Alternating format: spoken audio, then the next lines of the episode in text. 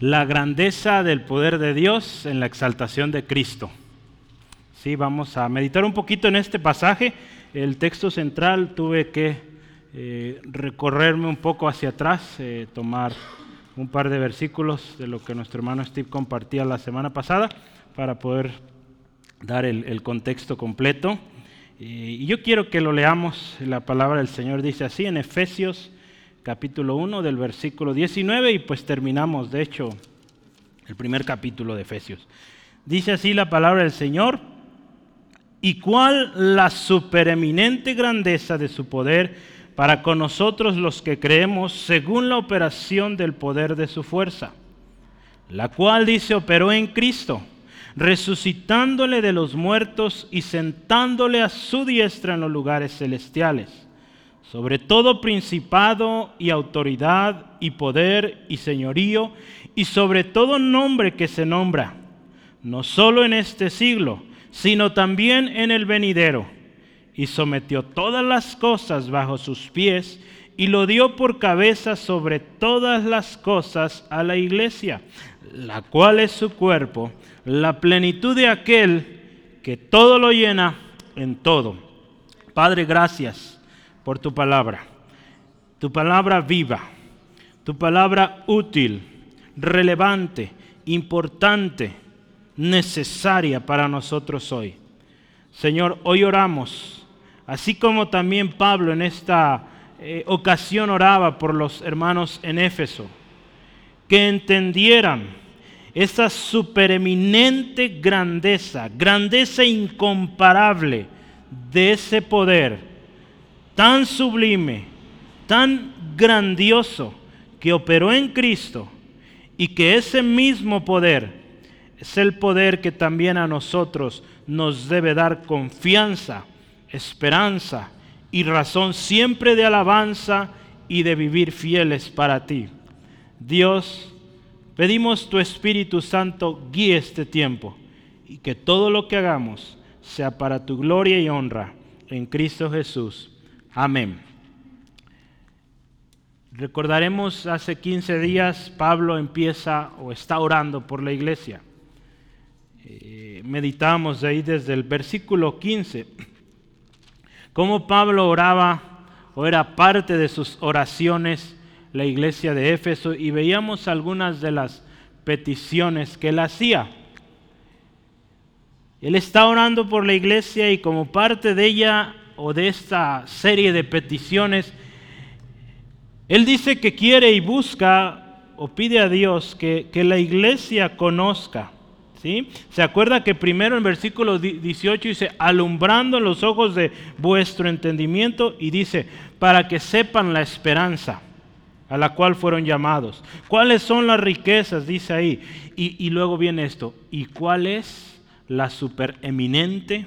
¿Verdad? Este es versículo 19 ¿Cuál es la supereminente, dice, grandeza de su poder? Que dice, escucha esto, claro y clave, para con nosotros los que creemos. ¿Sí? Entonces, eh, después de este versículo 19, que es como un preámbulo, él ora que los hermanos en Éfeso, hoy nosotros hermanos, entendamos la grandeza del poder de Dios que dice ahí, operó en Cristo. Y Pablo sabe cómo, cómo le va a hacer para explicarnos este poder, pues usa el ejemplo mismo de Jesús. Cómo ese poder obró en Cristo, dice ahí el versículo, cómo operó en Cristo. Y, nos vamos a dar cuenta cómo es ese poder, porque muchas veces, eh, hoy estaba en una, en una reunión y, decía un hermano, muchas veces nos inscribimos a algo y ni sabemos en qué estamos inscritos. ¿verdad? Eh, Muchas veces decimos ser cristianos y no sabemos o no entendemos ni siquiera lo que esto representa. El poder tan grande que representa el poder de Dios al cual usted y yo servimos. El poder que actuó en Cristo Jesús. Habla la palabra ahí en Romanos de ese espíritu que levantó a Jesús de los muertos. Ese mismo espíritu está en usted y en mí. Ese mismo espíritu que guió a Jesús al desierto y que habló con la palabra y venció al enemigo, ese mismo espíritu debe y está en nosotros, hermanos, y del cual Jesús también nos dijo, sean llenos. Entonces, hermanos, es algo poderosísimo que como cristianos debemos entender. ¿sí? De este poder. Y, Pablo lo explica mediante, como yo ponía en el título, la exaltación de Cristo. ¿Sí? Si usted ve algunas Biblias, eh, relatan del versículo 19 y hasta el final, ponen ahí la exaltación de Jesucristo. Algunas Biblias lo, van a poner así. ¿Sí? Entonces yo quiero seguir esta dinámica. Eh, un autor, Bauhan, él, él llama esta parte, le llama como una expansión de la oración. ¿Sí? ¿verdad? Porque si se fija en el estudio pasado con nuestro hermano Esteban, eh, veíamos la oración de Pablo y dice aquí este autor, es como una expansión, ¿verdad? Porque empieza a hablar del poder de Dios y eso no tiene límites, ¿sí? Entonces lo va a explicar de una manera eh, tan magistral, ¿verdad? Podemos pensarlo, que, que no queda duda del poder de Dios. Y yo quiero ir a través de esos puntos que nos habla de la grandeza del poder de Dios. Pablo Pablo sabe, busca explicar esto. ¿Cuál es la fuente de vida que sustenta la iglesia? ¿Sí? Se trata, hermanos, eh, de ese poder, dice ahí, que levantó a Jesús de los muertos y que lo exaltó hasta lo sumo. ¿sí? Entonces, vea, ¿qué representa este poder? Jesús vino, se hizo hombre. ¿sí? ¿Y cómo es? Imagínense la dimensión de ese poder de haber resucitado a Cristo de los muertos. Después de resucitado unos días pasó aquí en la tierra para después, dice, llevarlo al cielo. ¿Sí? ¿Qué poder humano puede hacer eso? Ninguno. Resucitar a alguien de los muertos y después llevarlo al cielo. Solo el poder de Dios. Y de ese yo quiero hablarle hoy, hermano, hermana. Podemos ver entonces que este poder de Dios es manifestado, vemos, Primero, pues por el Espíritu de Dios, ¿sí? El Espíritu Santo, cuando hablamos en la vida de Cristo Jesús, el Espíritu Santo en Él eh, hacía eh, que obrara, hablara de tal modo. Y en usted va a ser, en mí, lo mismo, ¿sí? Vamos a poder hablar, eh, movernos en milagros con prodigios llenos del Espíritu Santo, ¿sí? De otra manera no, no podemos. Por un lado está eso, pero por el otro también está Digo, es el Espíritu Santo que está con nosotros, pero también el poder de Dios. El poder de Dios que, nos habla el control de Dios, el dominio, la autoridad de Dios sobre todo, hermanos. Lo, lo, veíamos en estas semanas pasadas. El dominio de Dios sobre lo espiritual, pero también sobre lo, lo digamos, material o lo natural, ¿sí? A nuestros ojos humanos. Entonces, hermanos, como cristianos, quiero decirle que es importantísimo que entendamos el poder de Dios. ¿sí? ¿Y cómo es que éste actuó en aquel que es autor de salvación y vida para usted y para mí? ¿sí? Aquel que es autor de salvación, autor de vida eterna para usted y para mí. Necesitamos entender cómo es que el poder de Dios actuó en Jesucristo. ¿sí? Al final de este estudio, hermanos, eh, mi intención es que usted y yo salgamos con más razones para dar gloria a Dios y que reconozcamos también a Jesús como nuestro único, suficiente y soberano Señor y Rey. ¿sí? Esa es mi intención al final de este, de este estudio, que usted se salga con eso en mente, voy a dar gloria a Dios, voy a entregar todo a Dios. ¿sí? Yo quiero empezar con el primer, van a ser siete puntos, entonces agárrese. Son siete cosas que lista ahí Pablo eh, sobre ese poder que actuó en Cristo. ¿sí? Entonces yo lo voy a poner de la siguiente manera. Voy a poner Cristo y lo que sucedió. ¿sí? El poder de Dios actuando en Cristo. Entonces, número uno, vamos a ponerle Cristo, coma, resucitó de los muertos.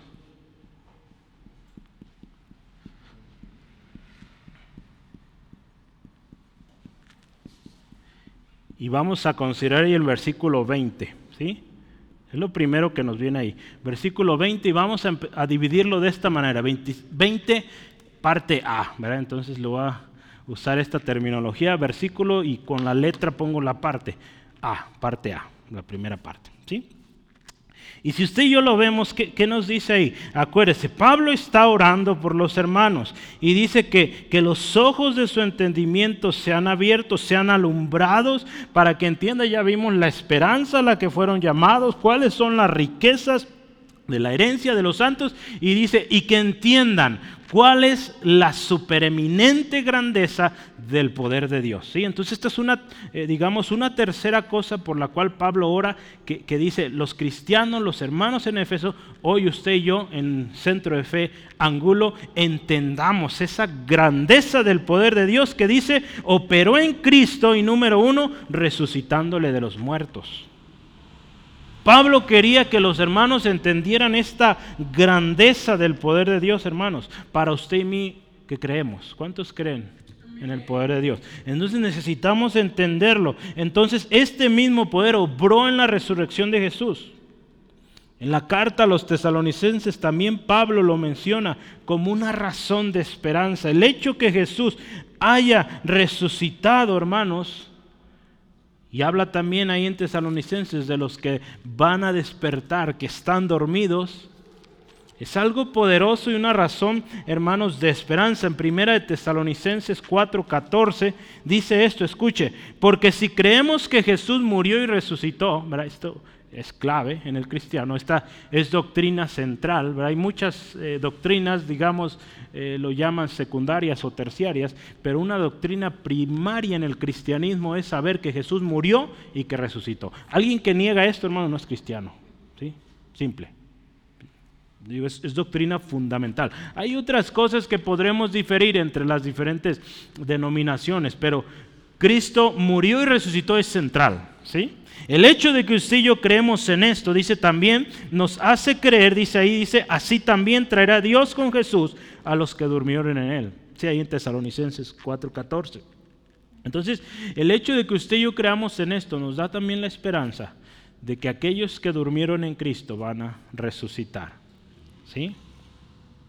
Este poder también, escucha esto, se encuentra o es provisto por el mismo poder de por el mismo Espíritu de Dios. ¿sí? Estamos hablando del poder que actuó en Cristo y, en específico de la resurrección. ¿sí? Entonces ya vemos, usted y yo creemos en la muerte y resurrección de Jesucristo, eso es esperanza también para nosotros de que si morimos en Cristo vamos a despertar. O si alguien, algún familiar, hermano en Cristo, murió en Cristo, pues va a despertar. ¿Sí? Eh, ahí en, en Romanos 8:11, yo traigo algunos o varios textos, entonces algunos alcanzaré a leer, los otros no, pero tenga lista su pluma para tomar nota. Romanos 8:11 dice así la palabra de Dios.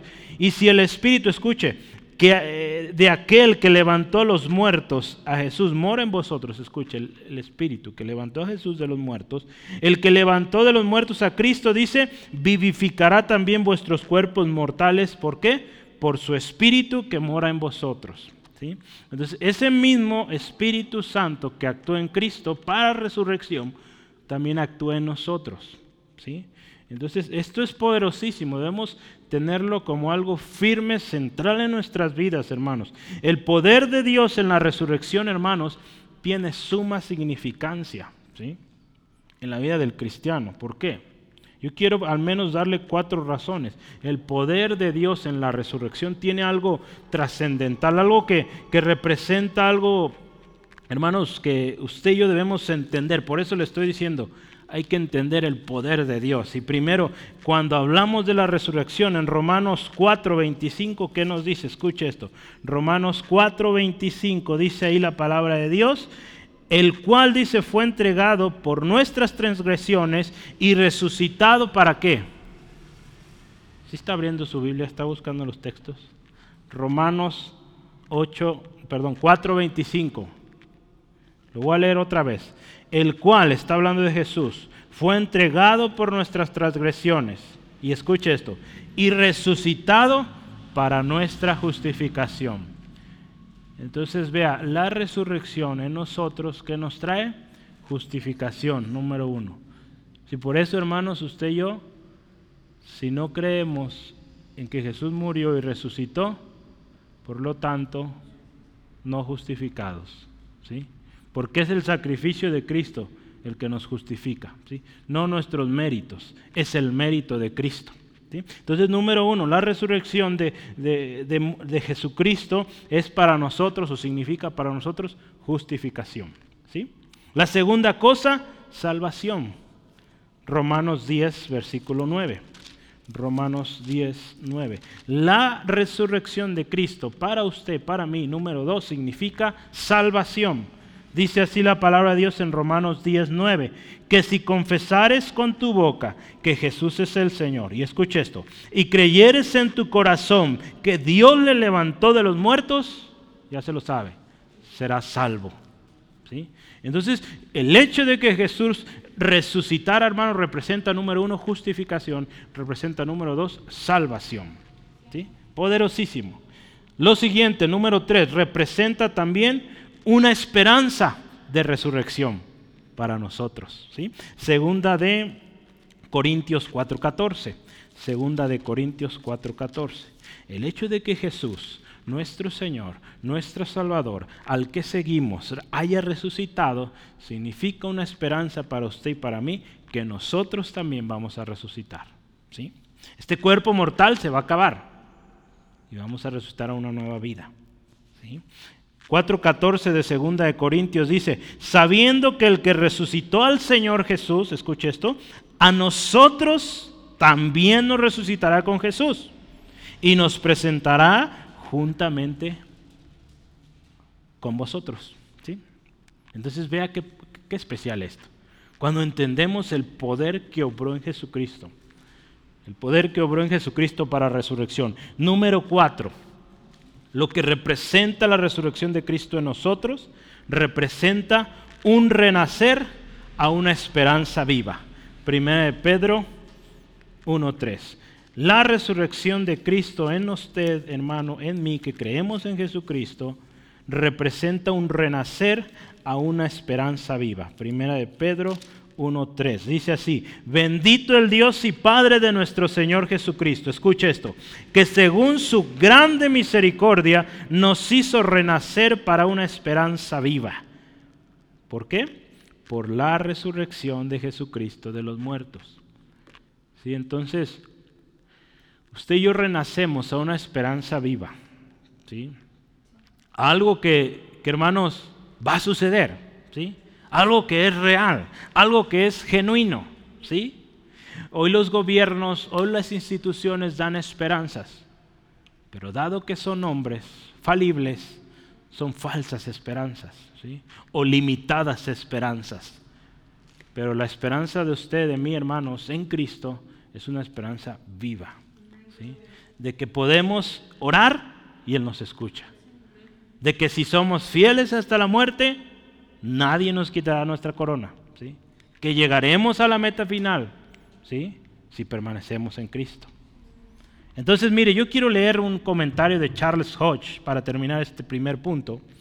Dice, por lo tanto, hermanos, cuantas veces el creyente contempla a Cristo resucitado y sentado a la diestra de Dios, tiene a la vez, dice, una ilustración del cambio que se ha efectuado en su propia o su propio estado espiritual. Entonces, número dos, o la segunda cosa, dice, también tiene una promesa de que la obra comenzada de regeneración será consumada en gloria. Entonces, cuando usted y yo pensamos, hermanos, en que Cristo Jesús murió y resucitó, ¿qué nos recuerda esto? Nuestra condición antes y después de venir a Cristo. Estábamos muertos y fuimos resucitados a una nueva vida, ¿verdad? Pero la segunda cosa nos habla también de esa esperanza viva, de esa promesa de que, como dice la palabra, el que comenzó la buena obra en nosotros la perfeccionará hasta el día de Jesucristo. ¿sí? Eh, nos habla de que en gloria vamos a llegar allá, de que esta obra que Dios empezó en usted en mí va a ser terminada el día que estemos en su presencia. ¿sí? Entonces, vea el poder que representa la resurrección de Cristo o el poder que, dice ahí, como dice la palabra, operó en Cristo. ¿sí? Es un poder, hermanos, sobrenatural. Un poder que no te da eh, duda. ¿sí? Entonces, si nuestra confianza está en otra cosa, no en este poder, por eso a veces tambaleamos tanto. Porque no conocemos bien de qué poder se trata. ¿sí? Por eso le decía, al final mi oración y mi deseo, hermanos, que usted salga conociendo más de ese poder que actuó en Jesús. Y le ayude a ser ese obrero, esa obrera fiel, Gloria a Cristo. Vamos por el número 2. Son cortitos, entonces sí vamos a acabar. ¿Sale? Cristo, vamos a poner ahí, sentado a la diestra de Dios.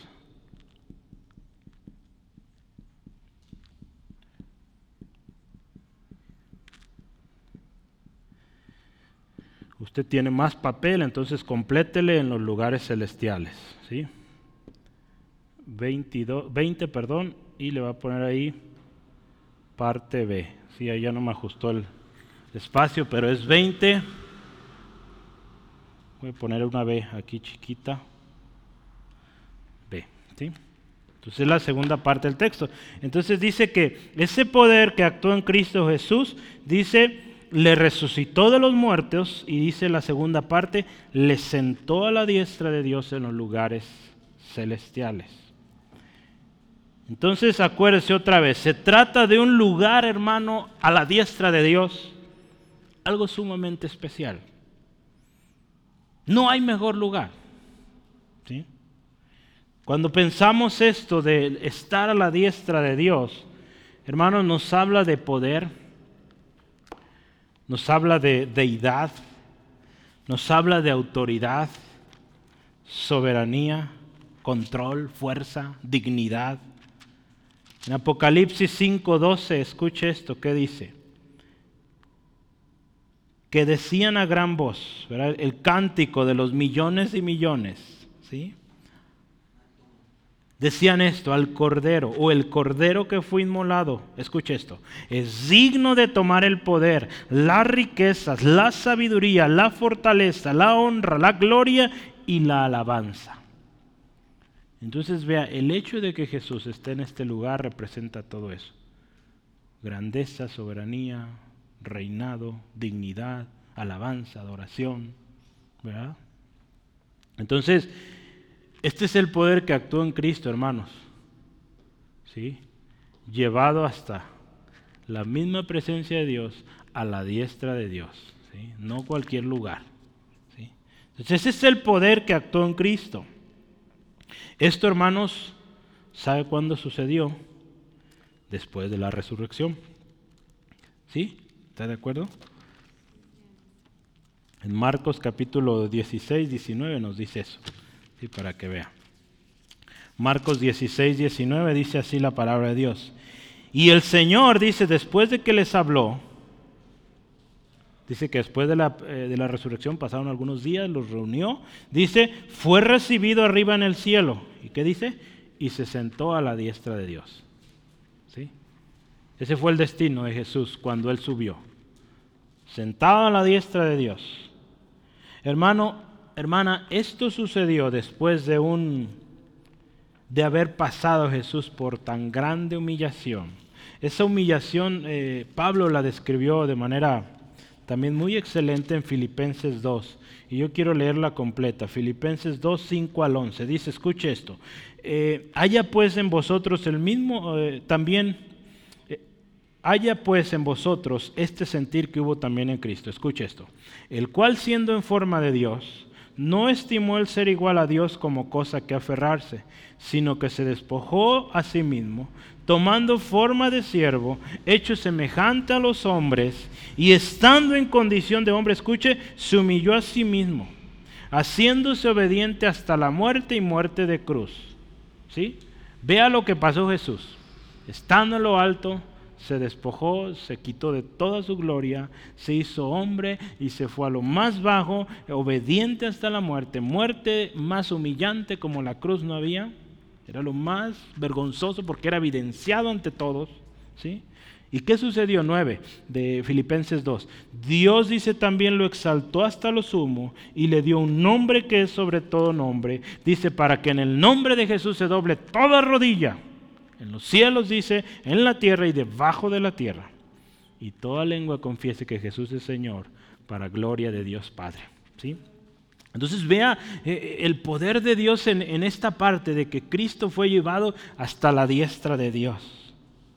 Hermanos, la grandeza del poder de Dios es esta que primero resucitó a Jesús de los muertos y después lo llevó hasta la gloria, a la misma presencia de Dios, a la diestra de Dios, en los lugares celestiales, hermanos.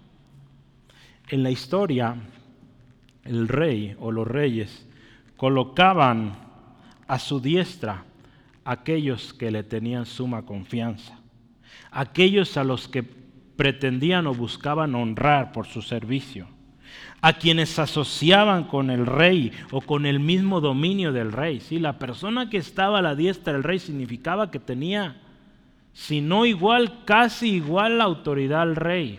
¿sí? Entonces vea lo que representaba en el mundo antiguo, lo que representa que Jesús esté a la diestra de Dios. ¿sí? Ninguna criatura, hermanos, puede ser asociada a tal honor, a tal autoridad con Dios. Ninguno de los ángeles tiene tal honor como Jesús. A ninguno de los ángeles, dice ahí en Hebreos 1.13, a ninguno de los ángeles le dijo, siéntate a mi diestra. Ni a Miguel, ningún arcángel, ningún, nada, solo a Cristo. Entonces vea lo poderoso que representa también el poder de Dios para dar tal gracia a la humanidad, hermanos, que ese mismo poder que operó en Cristo, pues también en usted y en mí opera. ¿sí? Y, eso debe ser, le decía hace rato, una razón suficiente para ser agradecidos, para adorarle y para servir. Pues yo creo que más excelente y para toda, o, o para su gloria, ¿no? ¿Sí? Porque hermanos, nuestro Dios es poderoso. ¿sí? Y este poder hay que entenderlo, examinarlo con, mucho cuidado, hermanos. Y eso también nos debe llevar a vivir en temor de Dios, ¿verdad? Porque usted imagínese, a veces que nos queremos esconder, pues ¿de quién nos escondemos? El poder de Dios es suficiente para saber qué estamos haciendo, qué estamos pensando, ¿sí? Entonces, gloria a Cristo. Vamos adelante, número 3, seguimos en nuestra cuenta. Son siete. ¿sí? Entonces, Cristo, otra vez empezamos. Vamos a entrar al versículo 21 y vamos a ponerle ahí, sobre todo,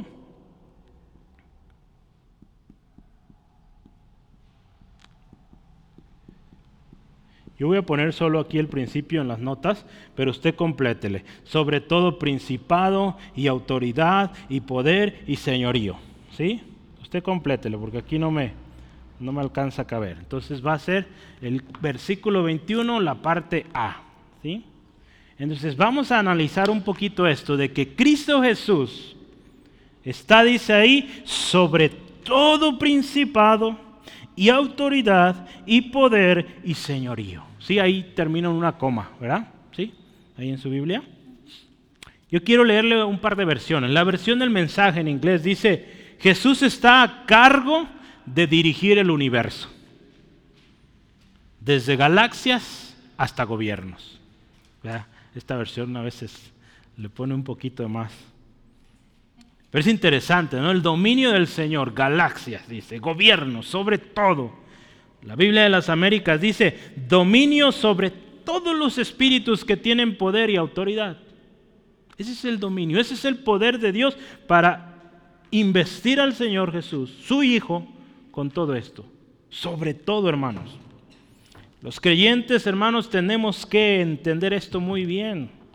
Cristo está sobre todo. Para poder, escuche esto, el hecho de que Jesús esté sobre todo es que pues tiene el poder para redimirnos y continuar lo más precioso, su obra también allá, dice él, todavía sigue trabajando, sigue intercediendo por nosotros. Y el poder que tiene Jesucristo también, hermano, es tal que completará nuestra redención al final de nuestros días. ¿Sí? Para esto se requiere un dominio total, hermanos, para sacarnos de donde estábamos, mantenernos donde ahora vamos y redimirnos al final de todo. ¿sí?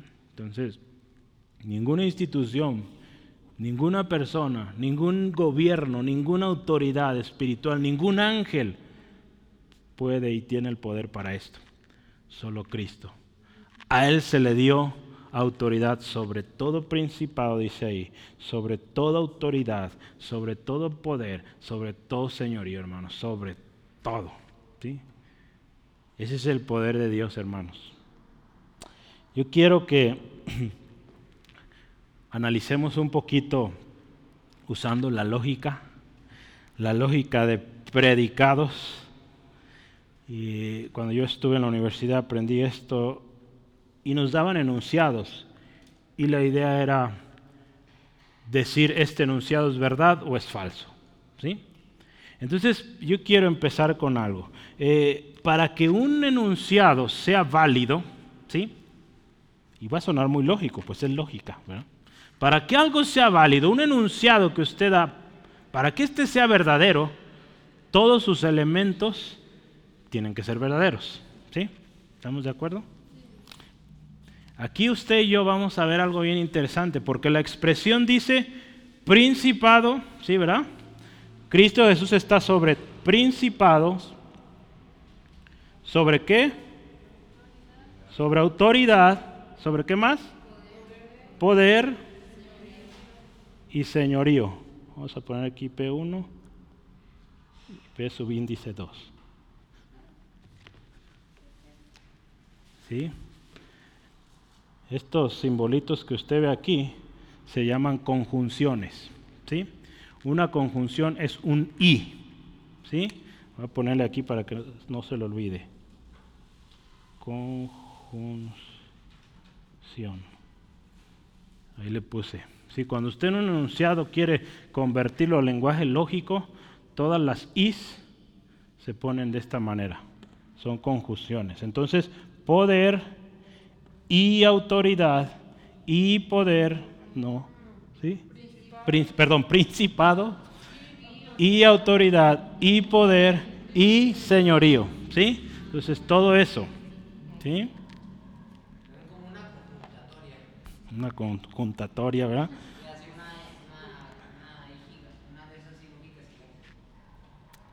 Ok, entonces ya aprendió algo de, de lógica. Y ahí le va otra. Quiero poner otra más. Jesús tiene autoridad sobre todo eso. ¿sí? Ya vimos. Principado, autoridad, poder y señorío. Jesús está sobre todos esos. Y ese enunciado es completamente válido porque sobre todos tiene autoridad. Si uno de ellos fallara, si Jesús no tuviera autoridad sobre principados, toda esa expresión se va abajo, se convierte en falsa. Pero como tiene autoridad sobre cada una de ellas, eso es verdad y no falla y es permanente. ¿sí? Eh, otra expresión que yo quiero, eh, voy a usar las mismas letras que usé hace rato.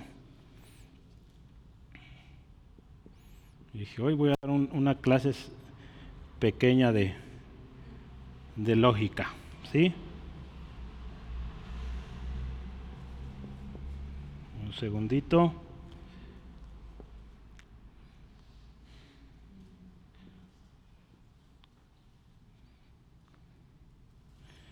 Aquí voy a combinar un poquito.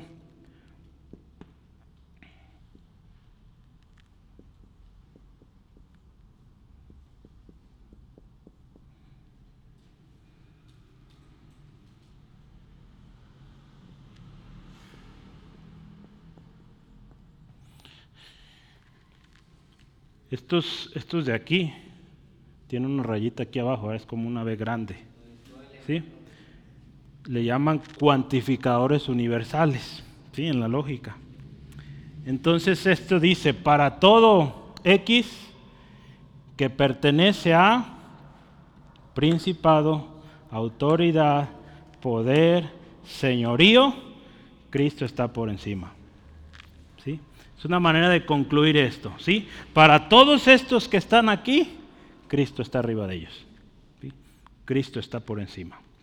Nuestra expresión dice sobre principado, sobre autoridad, sobre poder, sobre señorío. ¿sí? Este es pertenece. ¿sí? Entonces, luego podemos aprender un poquito más de lógica. ¿Cómo ve? ¿Qué, ¿Cómo ve eso?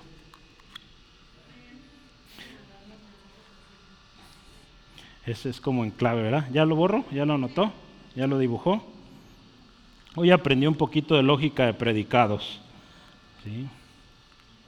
Me gusta mucho, hay un, hay un hermano que da clases y, y usa mucho estos términos, tanto de lógica como filosóficos, para pues dar la validez de lo que dice la palabra de Dios. ¿verdad? Pude haber puesto un poquito de más detalle, pero dije, no, vamos a tratar de hacerlo más simple.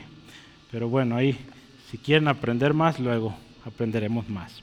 Cristo, entonces vea esto, qué precioso hermanos. Pedro, hermanos, también describe a Cristo en el cielo, dice a la diestra de Dios, y dice a Él están sujetos ángeles, autoridades y potestades. Pedro así también lo describe ahí en 1 Pedro 3:22. ¿sí? Ya lo pudimos hasta comprobar con lógica. Cristo está sobre todo. ¿sí?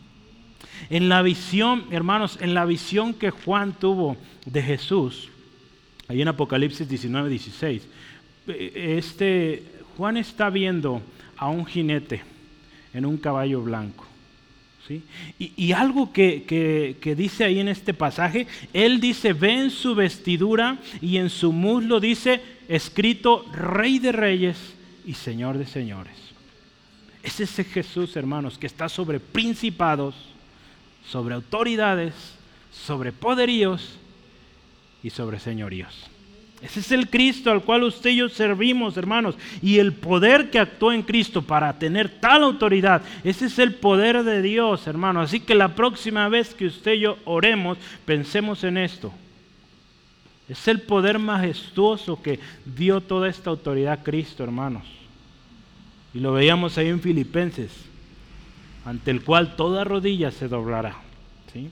Entonces, le decía hace rato, a veces decimos estar en algo sin saber realmente en lo que estamos. Entonces, si usted y yo decimos ser cristianos, vea lo que representa el Dios que adoramos, ¿verdad? Como dice el canto, ¿verdad? El Dios poderoso que hizo toda la creación. ¿sí? Número cuatro, vamos adelante porque el tiempo vuela. Número cuatro. Cristo, yo voy a poner también solo el principio, pero usted le va a completar. Ups. Sobre todo nombre que se nombra.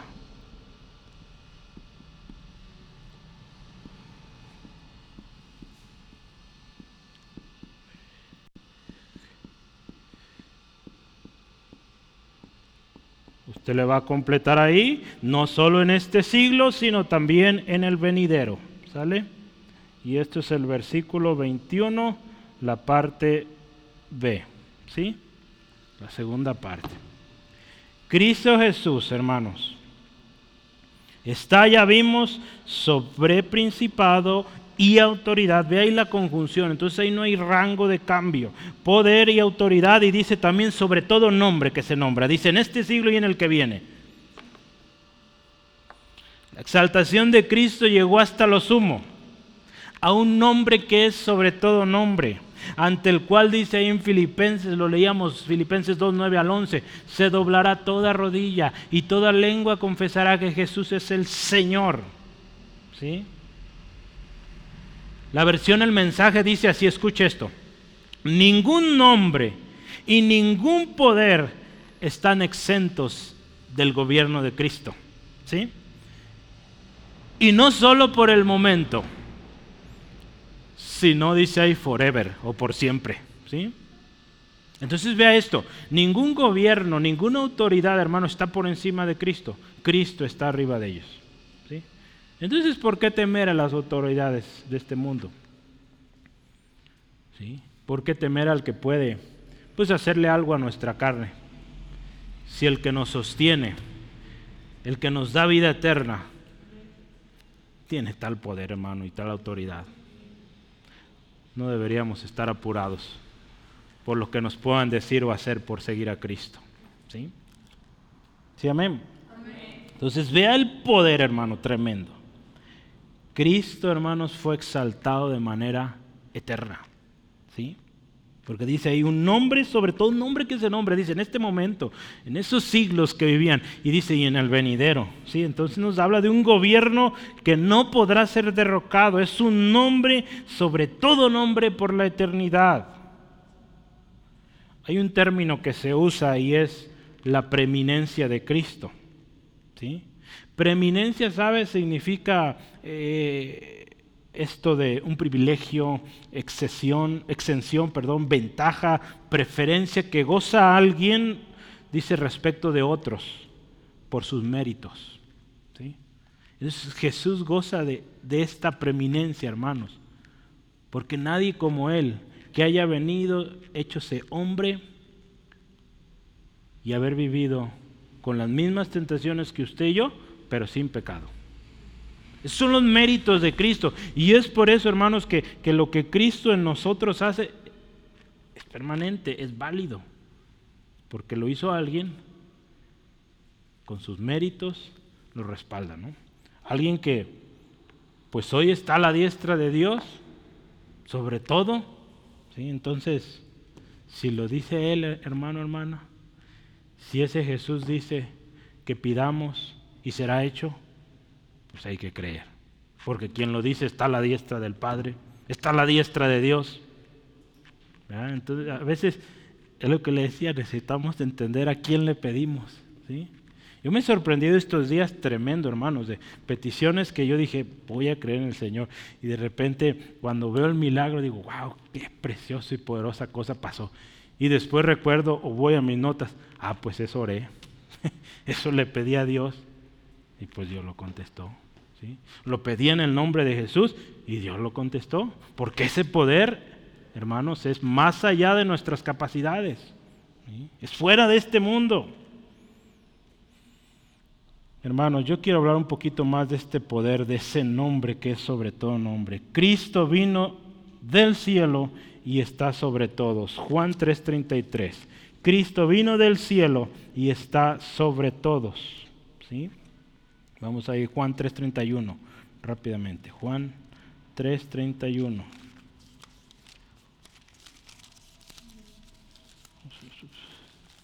Dice así la palabra del Señor. El que de arriba viene es sobre todos.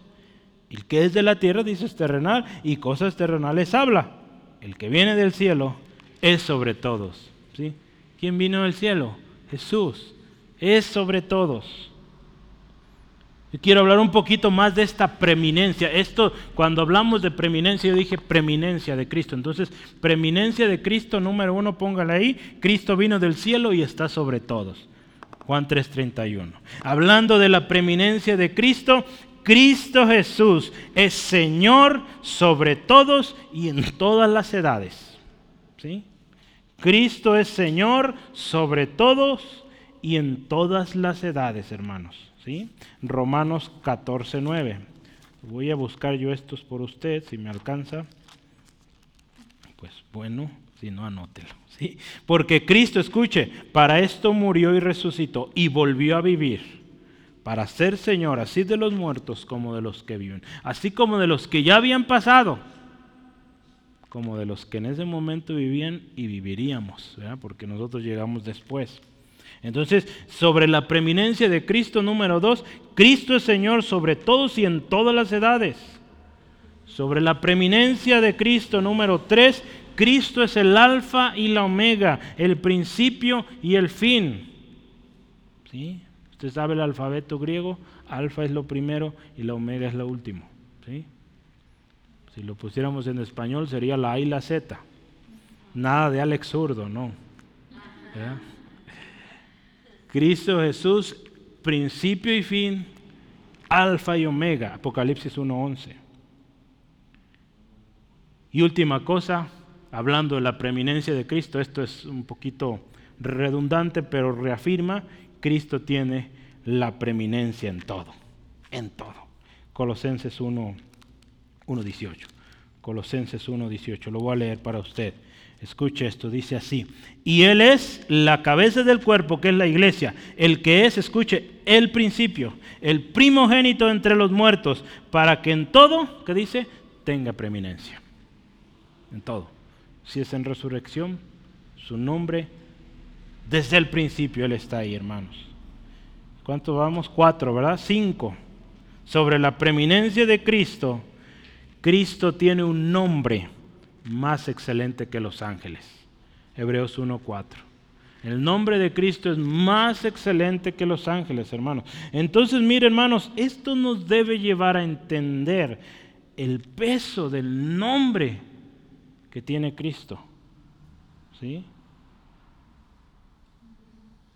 Del privilegio que usted y yo tenemos, hermanos, de creer en ese nombre para ser salvos. ¿Sí? ¿Sí, amén?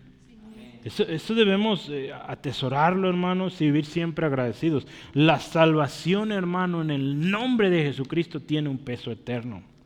Esto nos debe motivar, hermanos, suficiente para ser agradecidos y siempre estar comprometidos a adorarle, a servirle por la eternidad.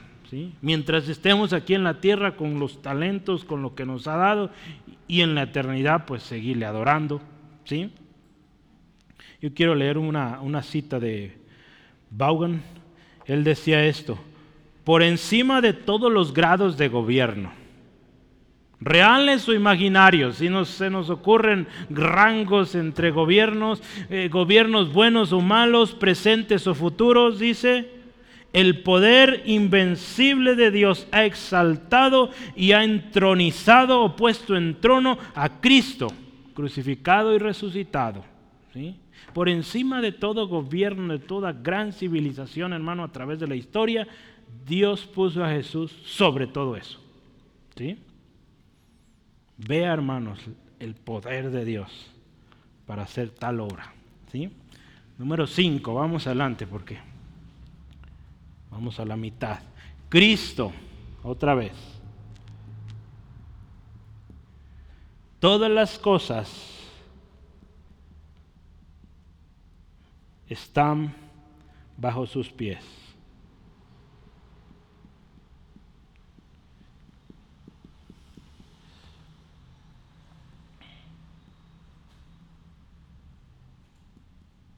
Y vamos a ver el versículo 22, letra A, ¿sí? o la primera parte. Y otra versión, Biblia de las Américas, dice, Dios puso todas las cosas bajo el poderío de Cristo. La versión El mensaje dice, Él está a cargo de todo. Él tiene la última palabra en todo. Eso significa eso. Que todas las cosas están bajo los pies de Cristo. No fue un ángel, otro ser celestial o terrenal. Fue a los pies de Jesucristo, hermanos, que fueron sujetas todas las cosas para la gloria de Dios. Ahí en Hebreos 2, 5 al 9, escuche esto, Hebreos 2, 5 al 9. Todo hermano, sujeto a los pies de Cristo. Hebreos 2, 5 al 9 dice, porque no, dice, no sujetó a los ángeles el mundo venidero, del, digo, acerca del cual está, eh, estaba hablando.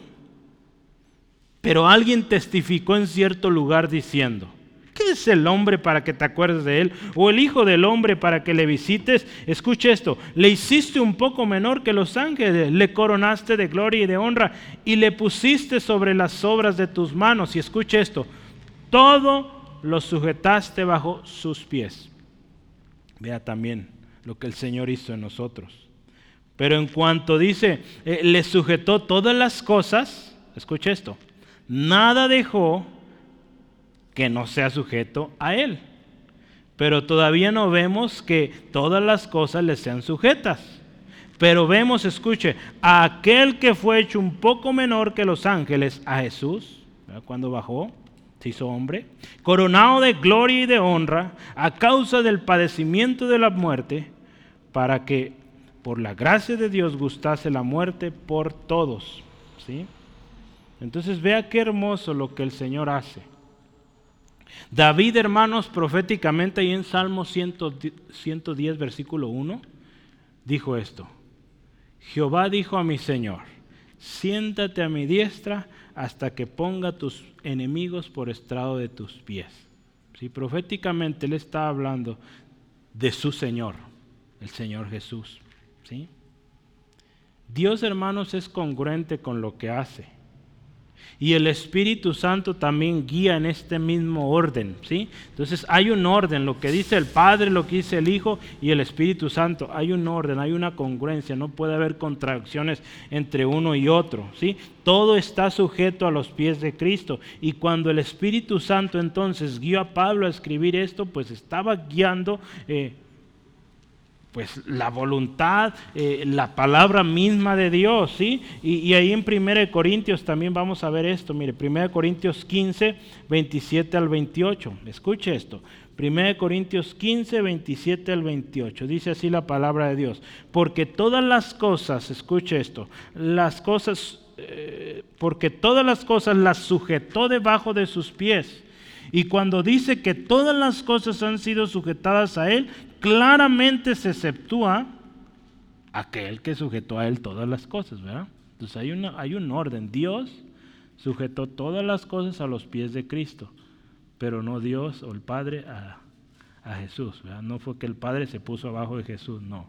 ¿Sí? ¿Sí queda claro eso?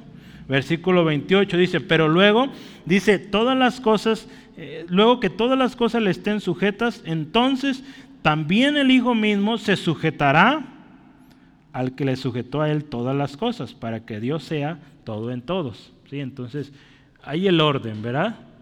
¿Sí? Dios Padre, dice, sujetó todas las cosas a los pies de Jesús, pero no se sujetó él al, al, Hijo. ¿sí? Y al final dice ahí, Jesús sujetará todo a los pies del Señor, del Padre, para que Dios al final sea glorificado y Él sea todo en todas las cosas. Al final de todos, Dios, hermanos, y su gran poder, pues es glorificado. ¿sí? Y tenemos que entender esto, el poder de Dios, hermanos, la magnitud del poder de Dios. Y yo le decía otra vez, tenemos que estar muy agradecidos, amarle con todo, servirle con todo, sabiendo que, pues hermanos, no hay nadie por encima de Él. Y ese poder que actuó en Cristo ese Espíritu Santo que estuvo en Cristo está en usted, en mí. Y podemos hacer cosas grandes. Como dice el salmista, en Dios haremos proezas. ¿sí? Número 6, voy a continuar acá. Número 6. Cristo, dije que iban a ser siete, ¿verdad? Entonces ya casi terminamos. Cristo, cabeza de todas las cosas.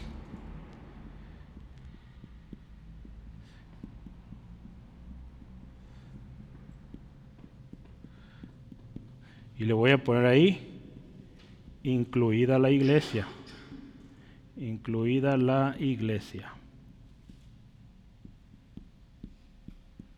Y este va a ser el versículo, o más bien versos 22b hasta el 23a, o la primera parte del 23.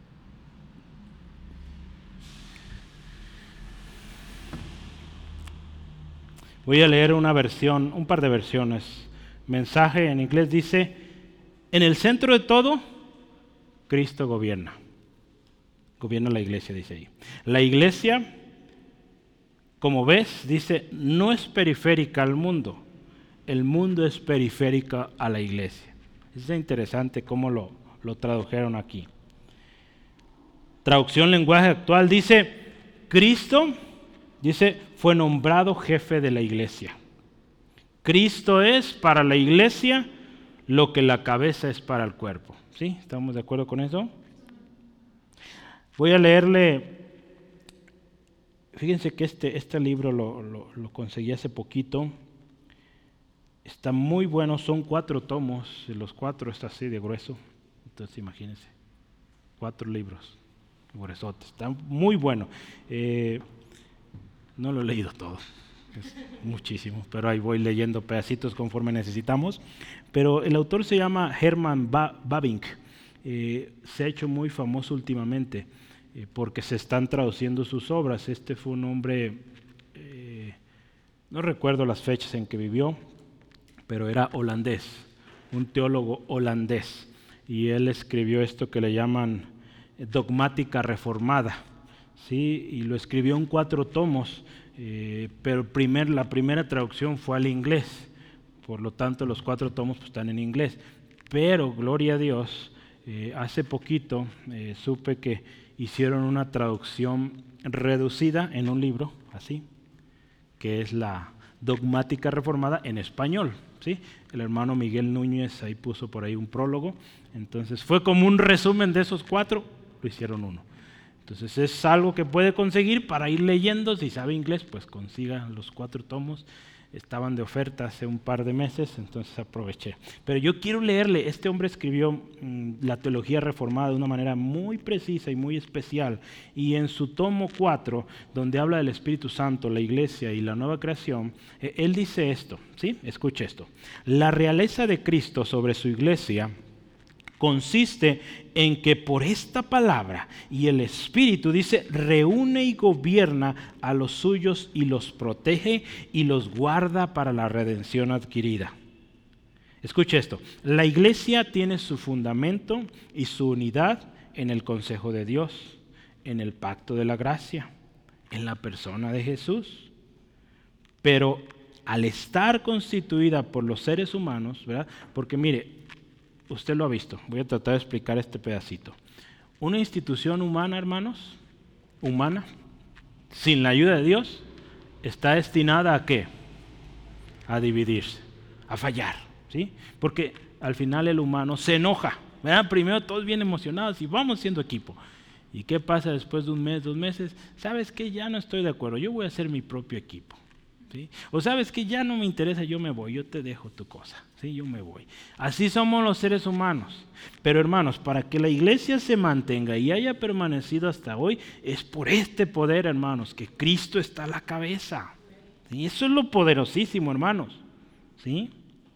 Entonces, el Espíritu de Cristo, el Espíritu Santo, es el cual nos ha mantenido como iglesia, pues desde que Jesús partió al cielo. ¿Sí? ¿Pero por qué? Porque Cristo es la cabeza de todas las cosas, incluida la iglesia. ¿sí? Entonces, si usted y yo permanecemos hoy, es por eso. ¿sí? Acuérdese, Cristo es la vid, vosotros o nosotros los pámpanos. Juan 15. Cristo es la cabeza, nosotros el cuerpo. Juan Efesios 4:16. Cristo es el pastor, nosotros el rebaño. Juan 10:16. Cristo es el Señor que añade cada día a los que han de ser salvos. ¿Se acuerda de ese, texto? Hechos 2.47. Entonces vea, Cristo la vid, Cristo la cabeza, Cristo el buen pastor, Cristo el Señor, que añade cada día a los que han de ser salvos. Entonces vea lo, significante de esto, de que Jesús esté a la cabeza. Y hoy estamos hablando de que el cristiano entienda el poder que actúa en Cristo para ponerlo en esa autoridad. Es un poder supremo, hermanos. ¿Sí? Y lo último, número siete.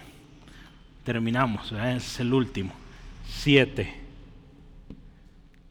Cristo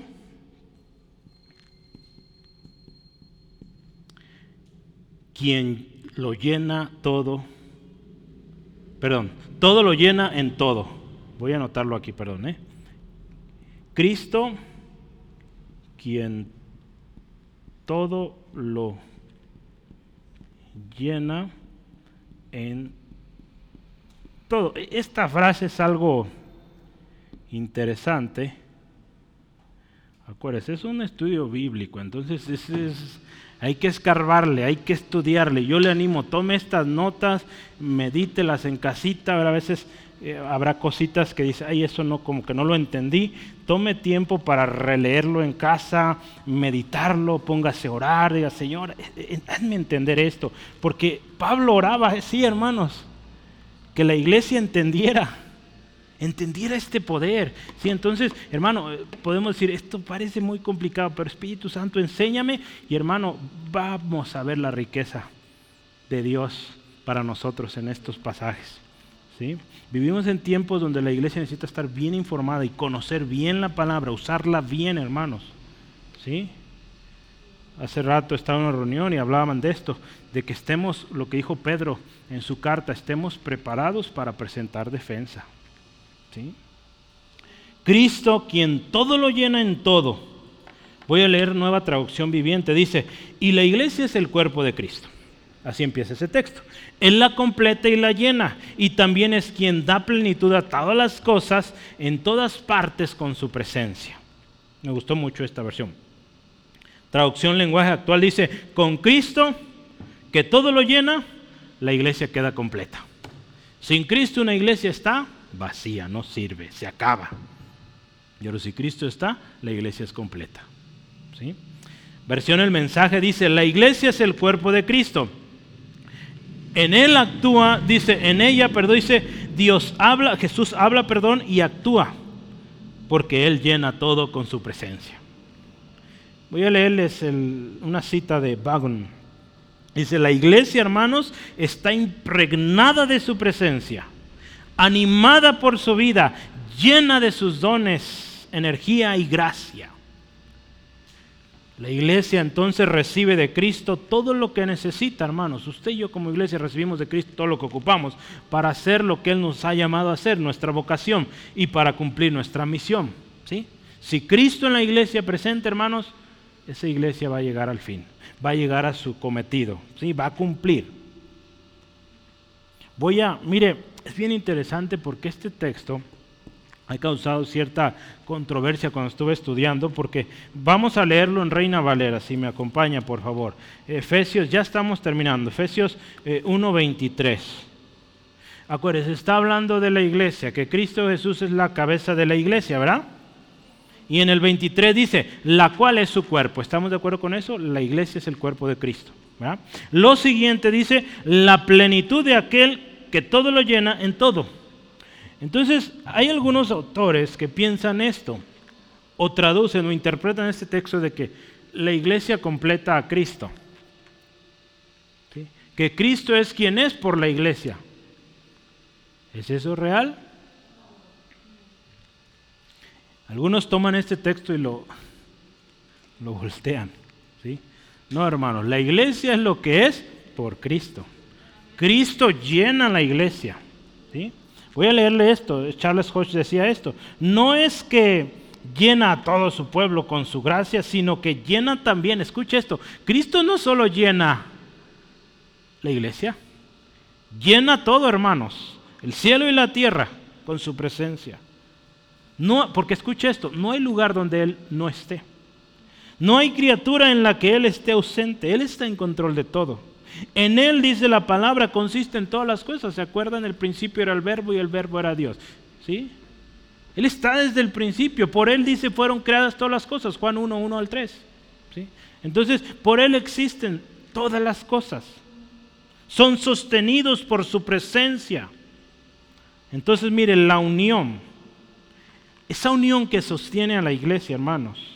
Y que es fuente de vida y de bendición para la iglesia no es una mera criatura, sino que es Cristo. La unión que usted y yo tenemos como cristianos, esa fuente de vida, de bendición inagotable, todas esas bendiciones que hablamos espirituales en Cristo, pues el nombre lo dice, ¿verdad? Son en Cristo, porque estamos con Cristo. ¿sí? Dios manifestado en la carne, Cristo Jesús.